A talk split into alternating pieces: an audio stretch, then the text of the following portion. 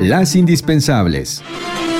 Muy buenos días en este 24 de noviembre de 2020. Luego de que la Ciudad de México continúa en semáforo naranja con alerta ante el aumento en el número de hospitalizaciones diarias por COVID-19, Salomón Chertorivsky, exsecretario de Salud y presidente del Consejo Consultivo Ciudadano Nacional de Movimiento Ciudadano, indicó que la jefa de gobierno, Claudia Sheinbaum, no está hablando claramente a la población sobre el estado real de la pandemia. La Ciudad de México, de acuerdo a la aceleración que ha tenido en contagios, en fallecimientos, y sobre todo que eh, en efecto las terapias intensivas y las camas en donde verdaderamente se están atendiendo a los pacientes al día de hoy están llenas. La Ciudad de México tendría que estar en semáforo rojo porque el no hacer lanza una señal que aunada al hartazgo que ya tiene la población por tantos meses, esta fatiga que tenemos los ciudadanos de tenernos que estar cuidando, si la autoridad nos dice la cosa no está tan mal. Bajamos la guardia y eso es muy peligroso. Si tú ves restaurantes, bares inclusive, tú ves las calles de la capital, la gente está en actividad normal y vienen los meses más complejos porque hay que repetirlo con toda claridad, la pandemia en nuestro país no está controlada. Vienen los meses invernales además con el frío y las enfermedades respiratorias, la influenza estacional, el tema se puede agravar. Necesitamos en en estos momentos alzar todas las alertas, no para sobrereaccionar, sino para protegernos entre todos, Francis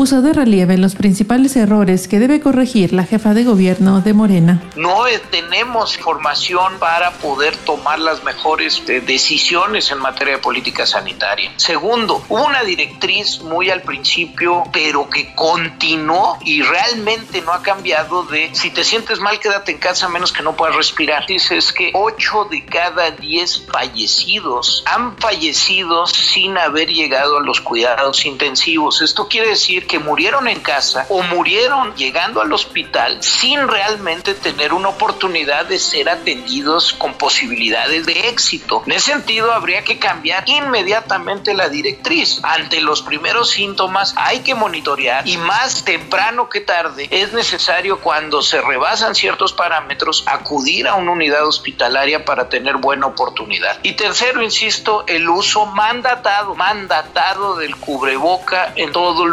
público cerrado. Esto no podría ser ya un juego o una decisión de cada individuo. Esa es la vacuna que tenemos. Todos tendríamos que estar usando cubreboca de manera obligatoria en lugares públicos cerrados se dio a conocer que de las 32 entidades federativas, 31 reportaron alzas en el porcentaje de población en condiciones de pobreza laboral. La excepción fue Zacatecas. De esta forma, la pandemia por COVID-19 habría generado un aumento en el porcentaje de la población que se encuentra sin poder adquirir la canasta alimentaria con su ingreso laboral.